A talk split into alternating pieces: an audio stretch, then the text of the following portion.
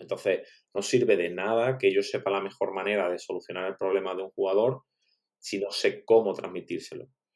Entonces, por eso digo que para mí uno de los puntos clave es, primero que todo, no pensar que lo que yo sé o creo que sé es lo más importante ni es fundamental, sino que es fundamental, llámalo si quieres mil filosofía, por si quieres llamarlo de alguna manera, eh, eh, es entender qué es qué necesitan de mí.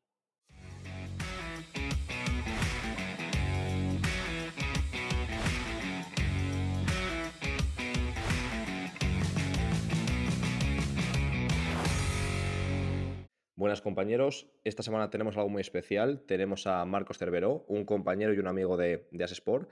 Hemos contado con él, hemos tenido la suerte de contar con él en diferentes formaciones, como por ejemplo en el máster en protección física en baloncesto y me apetecía mucho traerlo, traerlo aquí. Al final es un tío que está súper liado y su tiempo vale mucho, así que en primer lugar, Marcos, otras gracias y es un placer enorme poder charlar contigo hoy aquí en este podcast. Bueno, Álvaro, gracias, gracias a, ti y a vosotros por, por, invitarme, porque bueno, al final eh, eso quiere decir, bueno, fuera de aquí nos conocemos y, y, sabemos que nos valoramos uno a otro el trabajo, pero bueno, al final siempre el que te inviten para compartir algo es una señal de que, de que interesa lo que tienes que, que, compartir, ¿no? Y eso al final no deja de ser un halago y, y bueno, y yo al final me lo paso súper bien siempre que, que charlamos de esto que nos encanta, ¿no? Así que muchas gracias. Perfecto. Pues bueno, antes de comenzar, seguro que la mayoría de la audiencia te conoce. Como comento, ya has colaborado con nosotros varias veces, pero para a lo mejor algún despistado que no, que no sabe aún eh, bien quién es o que no te localiza, voy a explicar un poco por encima tu currículum, porque al final es extenso y has viajado mucho, pero decir que, que Marcos ha trabajado en, en Astana, en, en Kazajistán, ha trabajado en México, en Venezuela, si no recuerdo mal, has trabajado en, en, China, en Francia y ahora estás en el Unicaja de Málaga. No me dejo en ningún no, sitio, ¿verdad? Creo que no. Creo. Perfecto, perfecto. Entonces, al final creo que tiene mucho valor eh, poder vivir de, de, este negocio, pero además poder hacerlo en diferentes países, viendo culturas, viendo forma de trabajar eh, diferentes, creo que seguro que te ha valido para, para crecer, ¿no? Intentar a lo mejor pensar, como se dice, think outside of the box y no solamente ver lo que hacemos nosotros y quedarnos con Sí, o sea, al final yo creo que de cada experiencia que tienes te nutres, y esto no solamente a nivel profesional, ¿no? Y. yo una de las cosas de las que estoy más agradecido es de haber tenido la, la experiencia de haber vivido el básquet de- desde muchas perspectivas, ¿no? Porque una vez que, que vas a algún sitio, eh, te das cuenta que, que en cada lugar mm, hay una perspectiva, perspectiva diferente, ¿no? Hay algo de lo que siempre hablo que es la cultura, depor- cultura deportiva del, del sitio en cuestión. Y así como para nosotros, quizás que nos hemos formado aquí en España o que, bueno, cuando ibas a ver a entrenar a alguien aquí, eh, hay cosas que das por sentadas que son muy naturales o que, eh, bueno, pues que casi ni prestas atención. De repente, cuando vas a otros lugares, esas cosas eh, o no están o están de forma diferente o para ellos lo que es normal es otro. Entonces, de repente como, como que esto agita un poco tu percepción de las cosas, ¿no? Y algo que Mm. comentaba hace, pues fue en el, yo creo que en el, en el congreso que hubo virtual de ASEPREP, es que, bueno, que ponía yo un- una especie de, de metáfora, ¿no? Y nos comparaba a nosotros cuando salimos con ET, ¿no? Porque al final eh, llegas y ves un montón de cosas nuevas y el que te tienes que adaptar realmente eres tú, ¿no? Eh, y muchas veces esto Mm. es algo que genera conflicto, conflicto en cuanto a que genera dificultad para, para realizar nuestro trabajo, porque, claro, esto que nosotros vemos que es natural para nosotros, no quiere decir que sea lo correcto en aquel eh, environment, ¿sabes? Entonces, ¿cómo eres capaz Mm. de poner tu background o tu experiencia anterior en, en el lugar correcto? Vamos a decir, adaptándote a, a qué es lo, lo, no lo cómodo, eh, aunque en cierto modo sí, qué es lo más adecuado, ¿no? Vamos a decir, al contexto en el que te mueves, ¿no? Y, y eso quizás es complicado. Eh, entonces, el, el pasar por ese proceso eh, genera sí o sí que trabajes tu capacidad de adaptación, ¿no? Y que aprendas. mm, Y claro, pues cuando eso lo haces muchas veces, como quizás pues me ha pasado a mí, pues porque vas a muchos contextos diferentes, aparte de que pueda mm, pasar lo que nos pase a todos, ¿no? Estemos donde estemos, que cambian de entrenador o que cambian jugadores, o esto pasa en mm, todas partes, pero el que cambies radicalmente de contexto así, al final, bueno, pues fuerza que sí o sí tu capacidad de adaptación tiene que mejorar, porque si no, no consigues armarla, ¿no?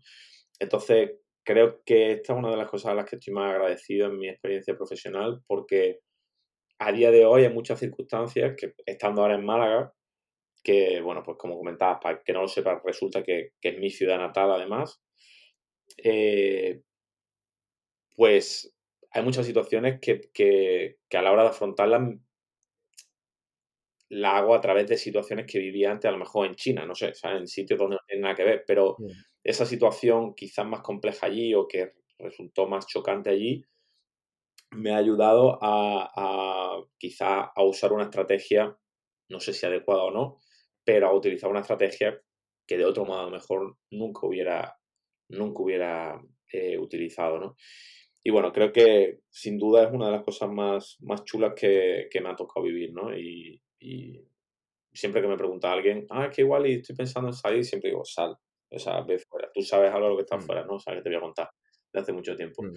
Entonces, bueno, sí, definitivamente es algo importante en mi carrera y que, y que me ha marcado, por supuesto.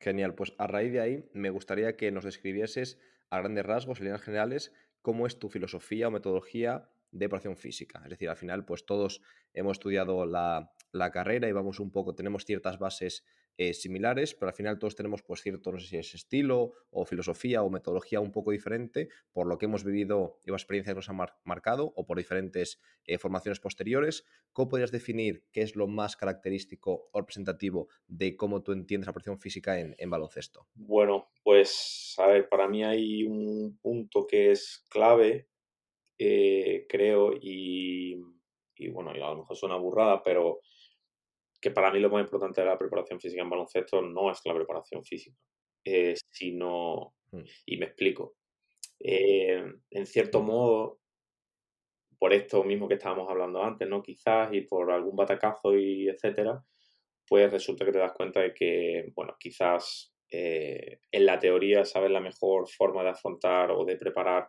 físicamente a un equipo, un mm, jugador, un lo que sea, eh, pero es- esto no vale para nada eh, si no eres capaz de, adaptarte al contexto, de leer el contexto y sobre todo de transmitir lo que quiere de la manera correcta o lo que crees que necesita el equipo de manera correcta.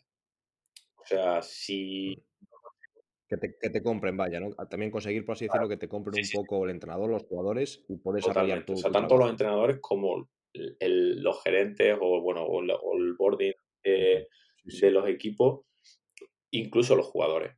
O sea, Mm, esto, bueno, pues es algo que me pasó al principio, bueno, me sigue pasando probablemente, pero espero que menos, eh, mm, y era eso, o sea, pues yo llegué pensando que, no, pues si yo como sé esto o sé aquello, si le digo a fulanito que haga esto, lo va a hacer. No. Entonces, no mm, sirve de nada que yo sepa la mejor manera de solucionar el problema de un jugador si no sé cómo transmitírselo. Entonces, por eso digo que para mí uno de los puntos clave es, primero que todo, no pensar que lo que yo sé o creo que sé es lo más importante ni mm, es fundamental, sino que es fundamental, llámalo si quieres mi filosofía, por si quieres llamarlo de alguna manera, eh, mm, eh, es entender qué es qué necesitan de mí. Para mí este es el primer punto clave cuando yo llego a un sitio, es saber qué necesitan de mí y ser adaptable a ese contexto, a ese equipo, a las circunstancias, a los objetivos, al entrenador.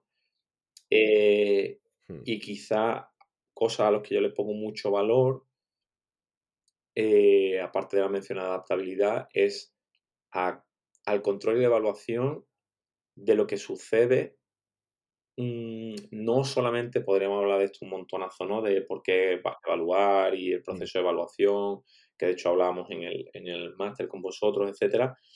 Eh, Mm. ya no solo por eso, sino porque el, el tener conocimiento de lo que se está haciendo, de lo que sucede, al final nos da herramientas Mm. y nos da argumentos para esto que he comentado al principio, ¿no? Para eh, hacerme con la confianza del entrenador, del club, del jugador, del... ¿No? Entonces, ese saber qué está pasando, independientemente de que el primer día no me hagan ni caso, pero no es excusa, no es que Mm. como no me hacen caso, pues entonces no hago esto, ¿no? O sea, muchas veces toma tiempo Es un proceso. y, y la paciencia creo que es otra de, la- de las herramientas fundamentales. Entonces, estas características para mí son básicas, mi forma de trabajar. eh, Mm.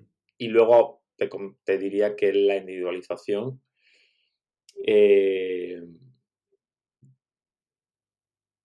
con el jugador y casi podría hablar incluso de individualización, bueno, aunque normalmente no cambia mucho de entrenador, gracias a Dios, pero con el entrenador. O sea, no me sirve Mm. lo mismo lo que hice con un entrenador que con el entrenador siguiente. Eh, el baloncesto de tal entrenador es diferente del baloncesto del jugador del entrenador siguiente. El año pasado, pues, por ejemplo, aquí nos tocó, bueno, pues que las cosas iban un poco no tan bien y, y, bueno, pues tuvimos un cambio de entrenador. Eh, y bueno, o sea, el balon- o sea, lo que hacíamos con uno es diferente a lo que hacíamos con el otro. No hablo en los entrenamientos, o sea, nuestro baloncesto en pista, en competición, es diferente. Mm. Sí, sí. Eh, no era diferente a como que yo te diga, no, es que era diferente porque jugábamos más situaciones. No, o sea, a nivel de demanda de carga externa, era diferente. Misma plantilla, Mm. diferentes valores. Eh, Sí. entonces, ¿qué necesita cada entrenador? O sea, yo es una pregunta que trato de hacerle a ellos cuando los conozco a principio de temporada. Es a veces abiertamente, pues depende, o a veces trato de indagar, ¿no? Pero, o sea, eh, necesito saber qué necesitan ellos. O sea, mm, para mí es fundamental entender las necesidades. Podríamos hablar aquí, ¿no? Si necesidades fisiológicas del baloncesto o necesidades fisiológicas de un jugador que juega tantos minutos. Sí, vale, genial. Pero eso es lo que yo creo que necesita el Mm. jugador. Pero lo importante no es lo que yo creo que necesita el jugador. Lo importante es qué necesita el entrenador del jugador, qué cree que necesita el jugador de mí o de su rendimiento en mi parcela, y a partir de ahí, cómo yo soy capaz de mi conocimiento y mi análisis de necesidades, adaptarlo a cada quien. Mm. Eh, y esto no se hace en 10 minutos. Eh, esto cuesta un montón de rato, porque para mí una de las, funda- de las cosas fundamentales es estudiar a cada una de las personas con las que tengo que interactuar. Y del Mm. ese proceso de estudio de la persona, de lo capaz que yo sea de entenderlo, y esto a veces es complicado porque pues a veces la gente tiene pues un- una barrera o es difícil congeniar o no sé, pues cuando estaba fuera, imaginaros en China, pues no hablaba el idioma y no, ellos no hablaban inglés, yo no hablaba chino, eh, pues no sé, por poner, ¿no? Mm. O sea, depende de ese proceso eh, mi capacidad de trabajo o de éxito en esta, lo que comentabas tú, ¿no? De que compraran tal o tal cosa, eh, aumenta su Mm. probabilidad de éxito. Entonces, quizá eso para mí es lo más importante. No sé si lo llamaré filosofía, pero para mí es prioridad. Eso sí te diría. O sea, para mí la prioridad es entender a, a cada uno de los jugadores. Eh, todos los veranos llamo a todos los jugadores antes de que empiece la temporada todos los veranos Mm. llamo a todos los, los preparadores físicos o a- si no los conozco eh, a alguien del club en el que Mm. estuvieron anteriormente y de cada uno genero un perfil antes de conocerlo en persona para tratar de entender de qué forma hacer el abordaje inicial y, y luego a partir de ahí, conforme lo que vaya aprendiendo día a día, eh, trabajar ese abordaje que haga el jugador. Y creo que para mí eso es una de las cosas más importantes. Perfecto. Entonces nos quedaríamos más o menos, aunque es complicado resumir, algo así como adaptabilidad, que es muy importante para ti. Después e intentar también individualizar todo lo posible, tanto con el entrenador a nivel de juego como con los jugadores.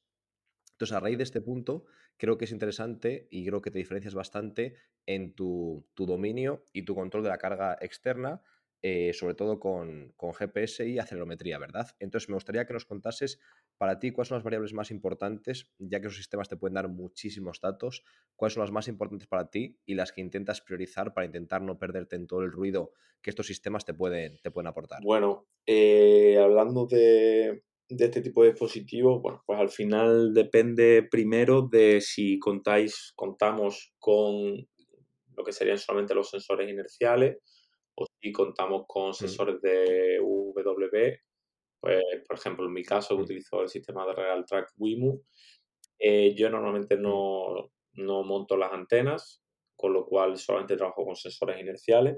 Entonces, bueno, pues si contara con el resto de variables, probablemente le haría caso a ciertas variables como pudiera ser cociente de aceleración y desaceleraciones, o los metros recorridos a alta intensidad o alta velocidad, eh, bueno, o el HSR, que se usa mucho en fútbol. Em, pero bueno, también dependería de lo que, bueno, voy a empezar por el principio y ahora luego vuelvo a esto y te cuento. Em, porque dependería un poco de qué es lo que quiero eh, ver. O sea, cada variable me va a hablar de una cosa y hay días en los que me es más importante mirar a una cosa y días más importante mirar a otra cosa, ¿no? Eh, eh, es más importante si sales a correr, imagínate que entrenas a un corredor, es más importante los kilómetros que ha hecho y es más importante el ritmo. Bueno, pues depende de la sesión a lo mejor, ¿no? Depende de qué, cuál es el objetivo de la sesión, ¿no? Entonces, bueno, yo quizás por nombrar eh, alguna, aunque no, no sé si sería eh, correcto decir esto, esto y esto, pero bueno, por nombrar alguna, yo siempre recomendaría que seleccionáramos alguna o algunas variables que nos hablaran de volumen, como pues, podrían ser mm. pues, el player load o si, ya digo, si trabajamos, si tenemos en, señal de antena o estamos trabajando en, en exterior, pues distancia o en mi caso, que trabajo con los inerciales, pues ese sucedáneo de la distancia pues sería el, los steps, o sea, los pasos. Al final me hablan de volumen, de distancia, en desplazamiento, eh, sin hacer caso a intensidades, eso sí, eh, que por sí solo también tenemos que saber que no nos dicen demasiado.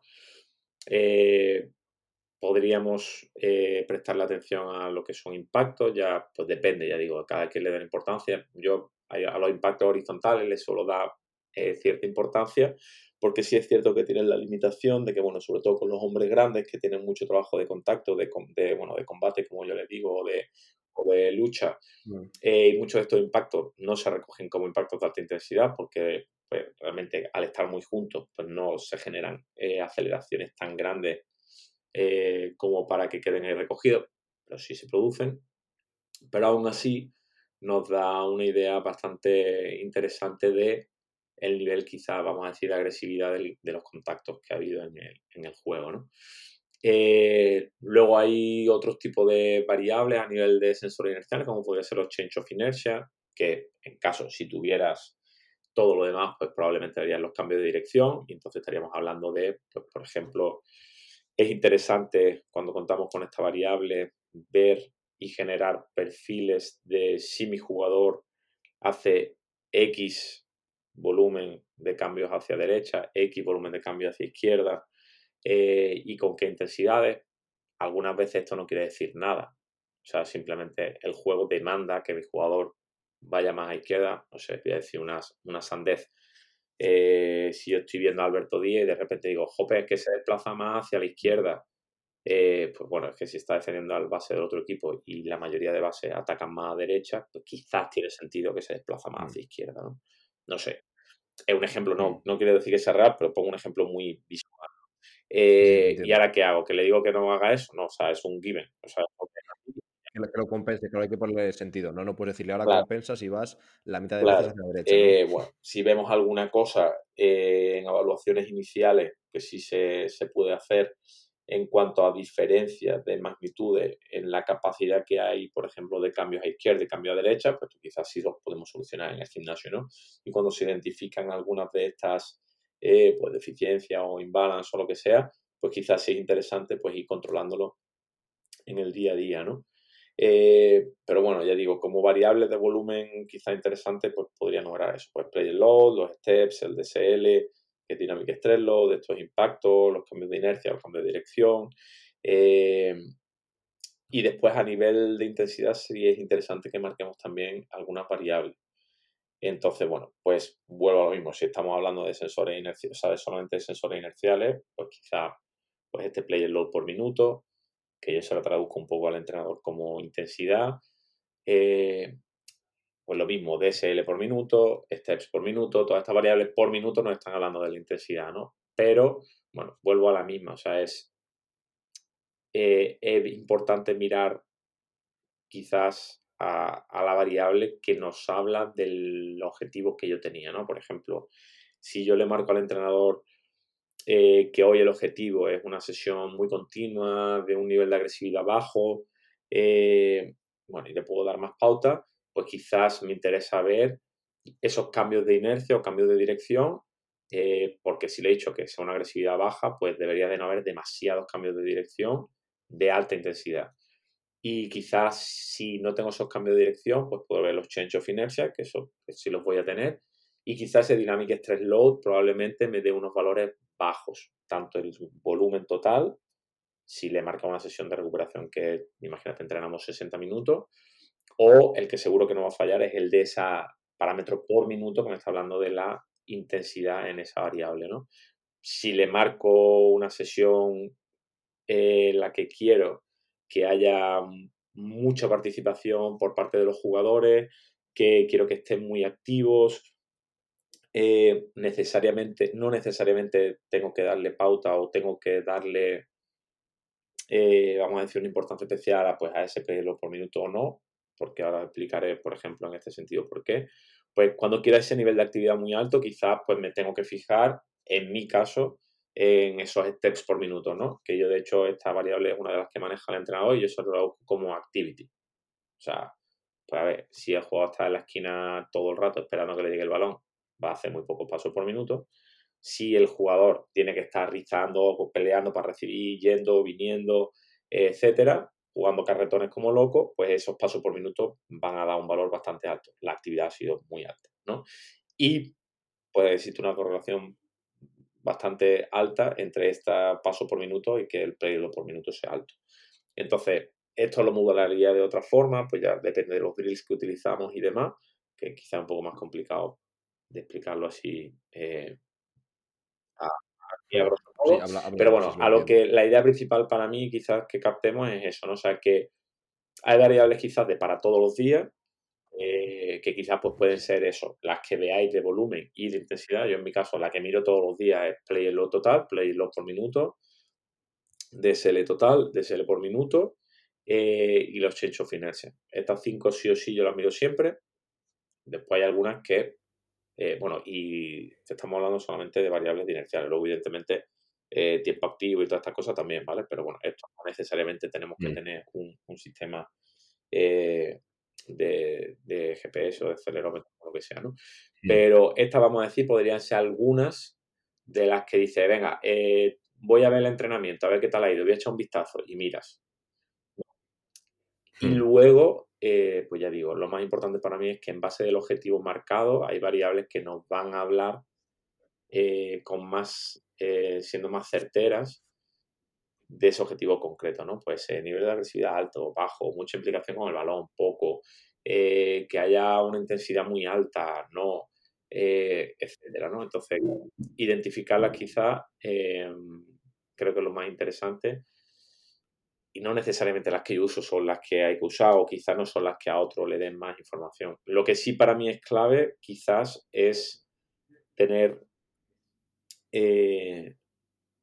diría, dos, tres variable que seamos capaces de enseñarle al entrenador y que él entienda. Y que esas variables sean básicas para nosotros. Yo, para mí, en mi caso, son ese play, cuando hablo de, ejercicio, es play load por minuto, DSL por minuto y paso por minuto. No porque sean las mejores, pero porque el entrenador las entiende. Y al entrenador se las traduzco como intensity, body stress y hmm. activity, que no son exactamente eso, pero, pero son idiomas que él entiende. Hmm. Si le digo DSL por minuto, dice que me estás contando. Si le digo body stress, él dice, ah, vale, si esto es más alto, hemos estresado más la estructura del jugador. Sí, con eso estoy bien. Hmm. Y entonces, para mí esas tres son muy importantes porque son con las que el entrenador ha dicho, ah, venga, esto, esto me lo entiendo. Ya está. Entonces, esas tres para mí son muy importantes a la hora de diseñar los entrenamientos porque son las que él entiende. Bueno, él sabe que las demás cosas yo las veo y, yo las manejo y ya si hay algo yo se lo digo. Pero mm. bueno, en mi caso con este entrenador, estas tres son importantes. Bueno, mm. quizás con otros serían otras. Perfecto. Genial. Y en el caso, por ejemplo, Marcos, de que no tuvieses este, este sistema, ¿cómo intentarías o qué variables utilizarías para controlar la carga? Pues algunas o varias de ellas las usamos igualmente. Lo evidente quizás, mm. pues es el control de carga interna, ¿no? pues, pues mediante cualquier tipo de herramienta, ya depende de los medios que tengamos, ¿no? Pues RPE, carga, eh, mm. eh, carga no. Eh, Fatiga muscular, wellness, por ejemplo, el, el nivel de recuperación. Ya, por ejemplo, a ellos les mm. preguntamos siempre por calidad de sueño, nivel de recuperación, ha mm. percibido antes de empezar el entreno. se lo simplifico mucho, o sea, yo todo esto que los sistemas convencionales de registro que se habla de muscle soreness y así, es genial. Pero con el tiempo he tratado de simplificarlo lo máximo posible. Porque yo soy muy pesado, los molesto mucho con mil millones de cosas. Entonces trato de, ser lo más escueto posible, ¿no? Eh, entonces piensa que, por ejemplo, nosotros de este tipo de cuestionarios, si hacemos doble sesión, les pasamos dos. Entonces, lo que no quiero es pasar un cuestionario en la mañana, otro después del entreno, si otro después del entreno, que haya siete preguntas. Entonces, eh, para mí los básicos serían y son pues eh, esa escala de RPE, eh, esa, bueno, la calidad de sueño, el, nivel de recuperación percibido mm, y, después el, el dolor en la escala EVA y, localización de dolor, si tienen de algún tipo, que normalmente a ellos le hago el mm. pack, ¿no? Entonces les explico, mira, si me pone uno o dos, yo entiendo que es soreness, ¿vale? Y a partir de dos, yo ya tal. Y entonces, bueno, pues ahí lo del muscle soreness, pues lo entramos ahí, ¿no? Y luego, eh, aunque este año no lo estamos haciendo, pero sí que hasta el año pasado preguntaba el mood, que un poco, tipo, pues otros años preguntaba stress level y tal, y había veces que era como un poco confuso, entonces, bueno, pues mood. Y, esta información, para hablarme de carga interna, pues la, estimo que es bastante interesante. La hago ahora, la haría si no tuviera eh, otro tipo de dispositivo. Pero luego, aparte, pues a ver, ya digo, muchas de las cosas las hacemos ahora mismo. Pues desde el número de sesiones semanales al, para mí, otro básico del volumen evidente y además que todos los entrenadores entienden es el tiempo. Eh, hmm. Pero ya no solamente el tiempo de la sesión, sino el tiempo efectivo. Y de aquí se desprende lo que es la densidad de entrenamiento, que para mí es un concepto muy importante para aplicárselo a los entrenadores, porque, claro, ellos muchas hmm. veces dicen, ah, se ha entrenado 60 minutos nomás. Y yo, sí, picha, pero es que no has parado ni una sola vez. Entonces ha hecho 60 minutos sin hmm. descansar, están muertos matados. Esto no, pasa casi hmm. nunca, ¿no? quiero, pensar. Pero, pero bueno, es un ejemplo un poco burdo, pero pues a lo que voy, ¿no? O sea, el, el diferencia o sea, ese porcentaje entre el tiempo real de la sesión y el tiempo efectivo, incluso esto dentro de ejercicios, ¿no? Eh, que bueno, relativamente sencillo, si tiene un cronómetro y un papel y un boli, me voy a lo más, a lo más austero. Mm. Y realmente al final, bueno, pues lo mismo, ¿no? O sea, solicitarle al entrenador o generar entrenamientos en el que, bueno, pues paráis mucho para dar mucho feedback o no. Eh, pues hay pausas largas de agua o no o al primer principio del entreno hay mucha pausa y luego poca, o al revés, no sé lo que sea, ¿no? Y manejar la densidad en total, vamos a decir global, y la densidad intraentrenamiento, ¿no? Entonces creo que esto es uno de los, de los eh, factores más potentes a la hora de controlar el entrenamiento y, bueno, pues relativamente barato o muy barato, ¿no? Luego el espacio de juego, número de jugadores, eh, bueno, pues el, el, como diría esto, clasificar un poco ¿no? los, ejercicios. Eh, de hecho, existen algunas clasificaciones bastante interesantes, como la de Nacho Coque o, o luego hay un sistema, el de Sergio Ibáñez, que creo que es SIATE, si no me equivoco, que bueno, que al final se basan en, vamos a decir, eh, targets que podemos eh, catalogar relativamente fácil. Y, bueno, al final se trata de categorizar drills en, bueno, pues ya sea pues por los espacios de juego, por el número de jugador, por si hay juegos reducidos, bueno, es lo mismo, pero no es lo mismo, porque al final depende si quieres contar el 4x4 como si es juego reducido o no, no sé. Eh, si la demanda del ejercicio, si tiene más demanda fisiológica, si es bien, más, más biomecánica, si es una demanda mixta alta, si es un trabajo preparatorio, si es un trabajo recuperativo. Entonces, pues al final contabilizar qué cantidad del entrenamiento es de cada tipo y bueno, al final quizá, bueno, pues darle un valor a cada tipo de ítem, vamos a decir, ¿no? Y luego al final pues se trata de, bueno, pues mi entrenamiento ha tenido un valor de tanto. Bueno, es tratar de objetivizar un poco la carga.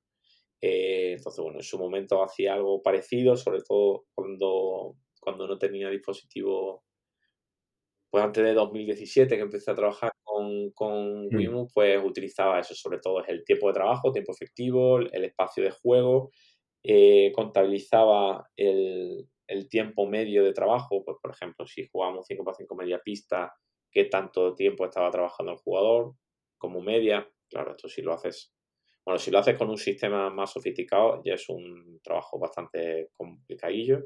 Pues si lo haces con papel y boli, como lo hacía en Mexicali, pues lo hacía en alguna sesión. Y luego, pues bueno, pues quería pensar que eso era todo el año y bueno, asumía.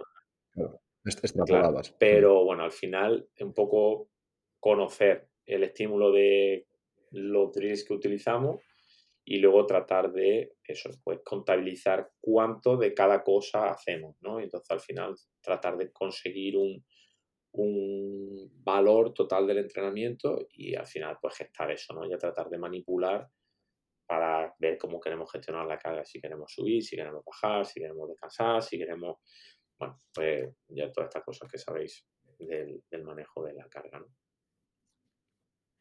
Sí, sí, suena súper bien y además creo que la, traducción que has hecho a no tener material creo que es bastante asequible y que cualquiera de, los oyentes podría aplicarlo, así que, así que perfecto.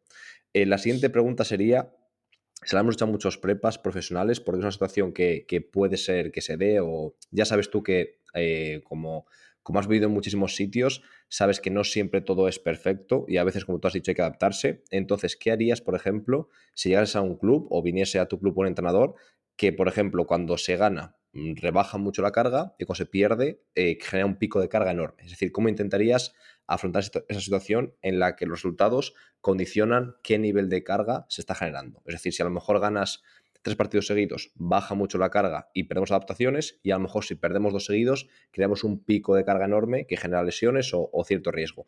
¿Cómo harías más o menos para intentar eh, gestionar esa situación eh, con ese entrenador? Pues como ganando mucho, no te puedo decir, pues te diría que, porque no, no sabemos, nada, broma. Bueno, eh, vuelvo un poco al inicio de, de, lo que comentábamos, ¿no? O sea, eh, yo parto siempre de la premisa de que cualquier entrenador del universo mm, hace lo que hace porque piensa que es lo adecuado para ganar. Eh, puedo estar de acuerdo o no, o sea, pero mi premisa es esa. Entonces, como yo entiendo mi trabajo como, o sea, o mejor dicho, como yo pienso que mi trabajo es ayudar al entrenador a ganar, eh, bueno, pues lo que tendría que hacer es tratar de justificarle o tratar de enseñarle, educarle, pelearme, llámalo como quieras, depende del entrenador, eh, para que esas cosas, por eso decía el control, la evaluación, no para mí solamente, sino para este tipo de cosas, ¿no?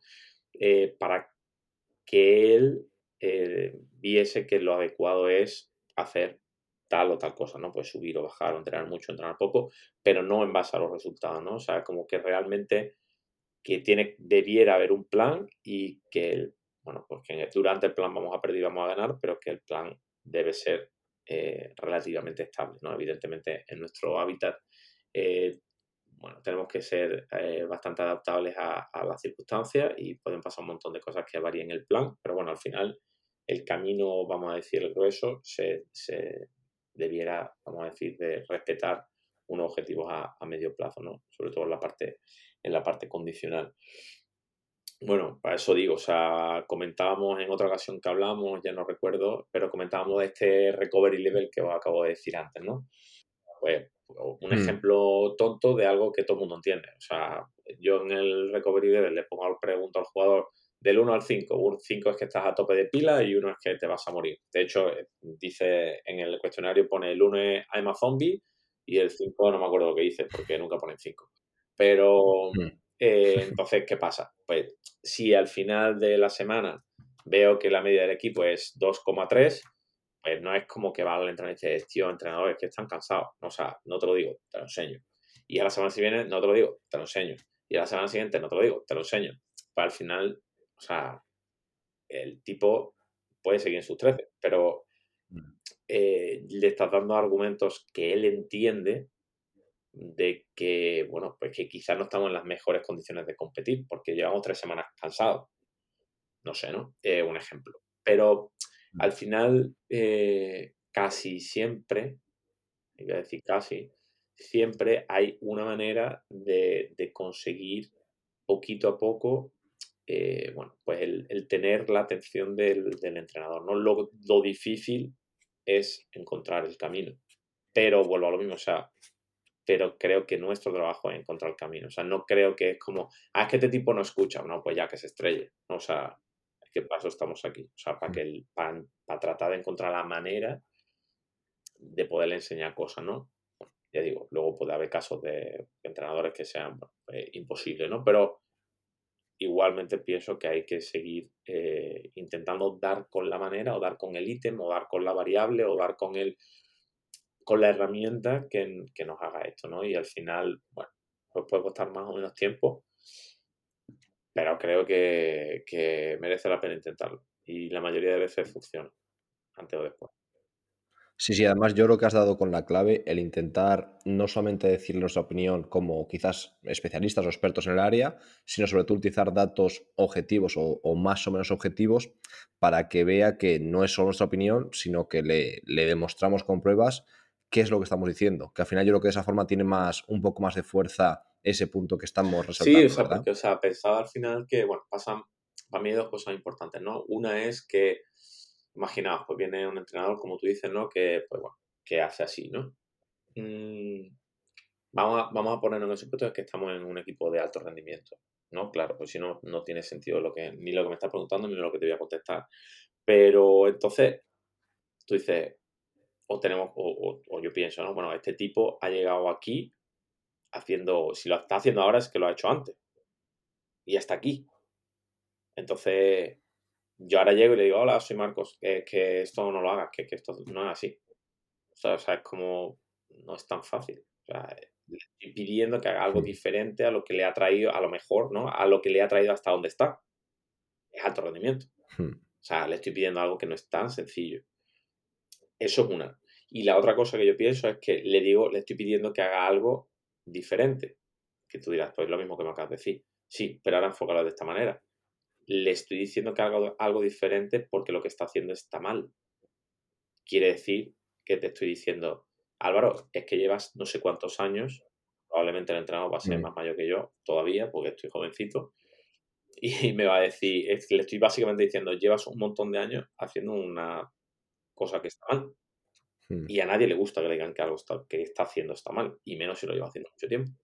Hmm. Entonces, eh, el camino hasta hacerle entender o de tratar de hacerle entender que quizás no pueda ser lo más adecuado, eh, no es corto ni debe ser corto y debemos tener, yo, o sea, yo al menos, yo trato de ser muy cauto siempre, porque trato de ser respetuoso siempre, porque a lo mejor ni siquiera tengo razón en lo que le estoy diciendo no sé.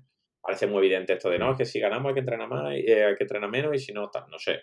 Eh, mm, estamos poniendo un, ejemplo así un poco drástico, pero al final yo no puedo hablar como si yo tuviera la razón porque no tengo la razón necesariamente. Eh, simplemente yo soy un experto, vamos a decir que debo ser un experto porque me han contratado como experto y al final no soy más que un asesor. Entonces, mm, debo, o sea, o yo trato de ser respetuoso y cauteloso porque no quiero, vamos a decir, agredir a la idea de la otra persona, o sea, simplemente trato de ayudar, sí. ¿no? Y esto, ya digo, o sea, nunca es rápido, ni nunca es sencillo, y no tiene, no debe serlo, porque de otra manera la otra persona te estaría demostrando que es de un pensamiento débil o que no tiene convicciones fuertes. Y si es primer entrenador de alto rendimiento, ya te digo que eso no va a ser así. Va a tener convicciones Hmm. fuertes y va a tener un Hmm. carácter fuerte. Entonces, bueno, ya digo que la paciencia, como decíamos al principio, creo que es una de las cosas más importantes. Sí, sí, 100%. Una, creo que una pregunta muy, muy completa y seguro que nos ayuda a los oyentes en algún caso que ellos tengan similar. Eh, la siguiente pregunta, cambiando de tercio, sería, recomiéndanos algunos libros, ya sea de entrenamiento, de cualquier otro tipo de, de área, que tú consideres que los oyentes y que yo eh, nos haría bien leer. Entonces, dinos pues uno, dos, tres, cuatro, los que tú consideres que creas que nos pueden aportar algo. Pues, a ver, hay uno que, bueno, no, es, muy, no es nada nuevo, pero lo recuerdo, Hmm. bueno, tengo aquí la librería de- del despacho, de hecho, eh, y es bastante interesante, que es eh, Fisiología, Entrenamiento y Medicina del Baloncesto, si no me equivoco, eh, de. Nico Terrado, de Nicolás Terrado y de Julio Calleja. Y bueno, es una chula de libro, porque hacen un repaso de los requerimientos del básquet desde, bueno, pues, profundizando a nivel de fisiología bastante, bastante aplicado y muy chulo. Y luego, bueno, del trabajo que hicieron en la generación del siglo XXI hace un montón de tiempo.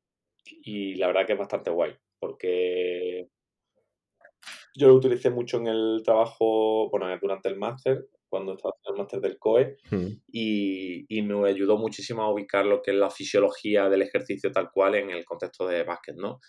Eh, bueno, esto si lo unes quizá a los avances que había ahora en muchos estudios, muchas cosas, pues seguramente si me lo leyera ahora estaría todavía más chulo que antes. Pero sin duda creo que es uno de los libros más guay que me haya leído. Luego, a ver, te digo el último que me he comprado, que no sé cuándo me lo lea, probablemente dentro de mucho rato, porque no tengo tiempo de leer nunca, Hmm. eh, o no hago el tiempo de leer.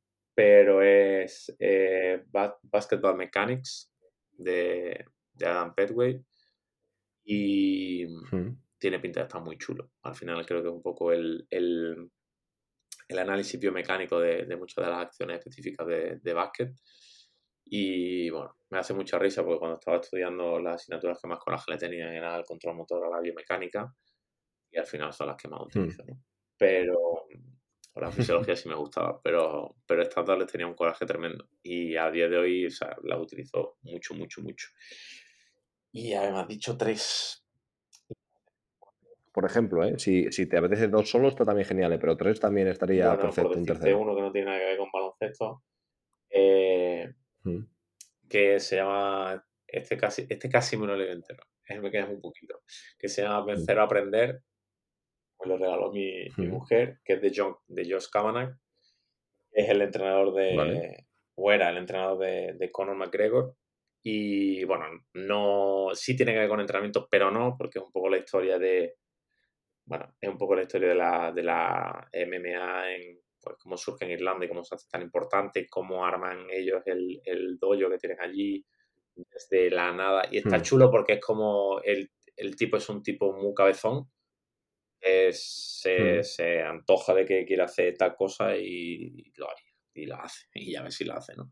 Y es muy chulo porque, bueno, al final, bueno, yo soy medio cabezón también, y bueno, pues me lo andaba leyendo y está, está bastante chula la historia. Genial, no, pues muy buena, muy buena mezcla, la verdad me ha, me ha gustado mucho la combinación y me, me los apunto. Por ejemplo, el de Basketball Mechanics no lo conocía y le estoy echando un ojo ahora aquí al ordenador y seguramente también, también caiga. Así que muy, muchas gracias por la, por la recomendación.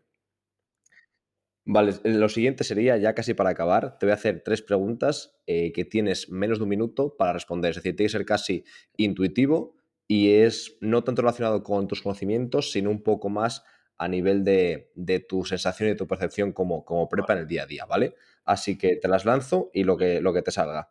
La primera sería, ¿cuál sería el ejercicio, por así decirlo, aunque obviamente utilizas muchísimos con tus jugadores, cuál sería, por así decirlo, el preferido, el más utilizado eh, con ellos. Eh, aunque obviamente individualizas, pero por ejemplo, ¿qué ejercicio me dirías? Vale, pues este es de los que más utilizo.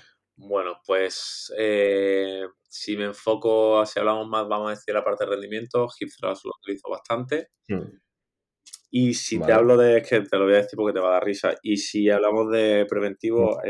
hay uno que le digo Michael Jackson que lo utilizo muchísimo. Sí, sí, sí, el de claro, sí, sí. Yo, lo llamo igual, ¿eh? no, sé, no sé cómo se llama ah, pues, científicamente. se, parten de risa. Eh, bueno, algunos ya, ya estoy en una, ya estoy en un momento que como me llegan algunos de los jovencitos, dicen, ay, ese quién es, te pego un cate. Pero bueno, pero todavía Y bueno, te diría que eso todo.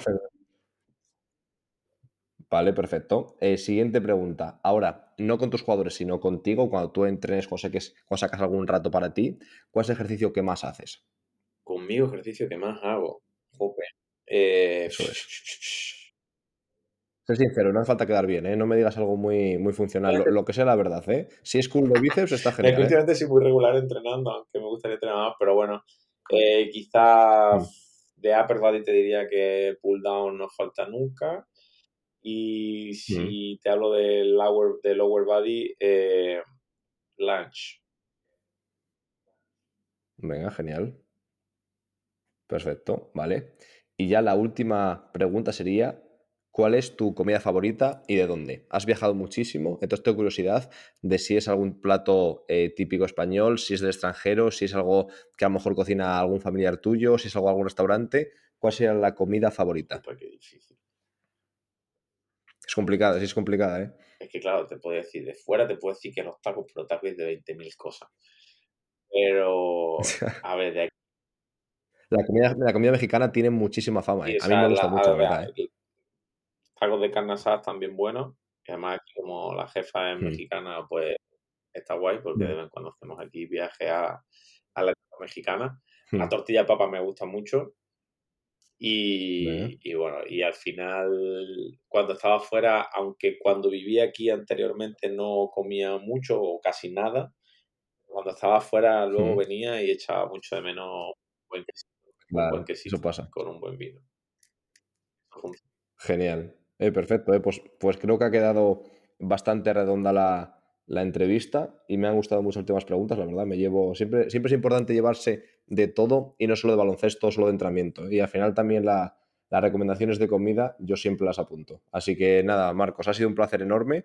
Espero que hayas disfrutado también aquí en el, en el podcast y de nuevo agradecerte que hayas compartido un ratito con, nosotros. Y bueno, pues ya estaré al pendiente de cuando, cuando lo publicáis y, para mí siempre que necesites cualquier cosa ya sabes que aquí estoy. Genial. Perfecto, pues nada, un abrazo, vale Marcos. Venga, adiós.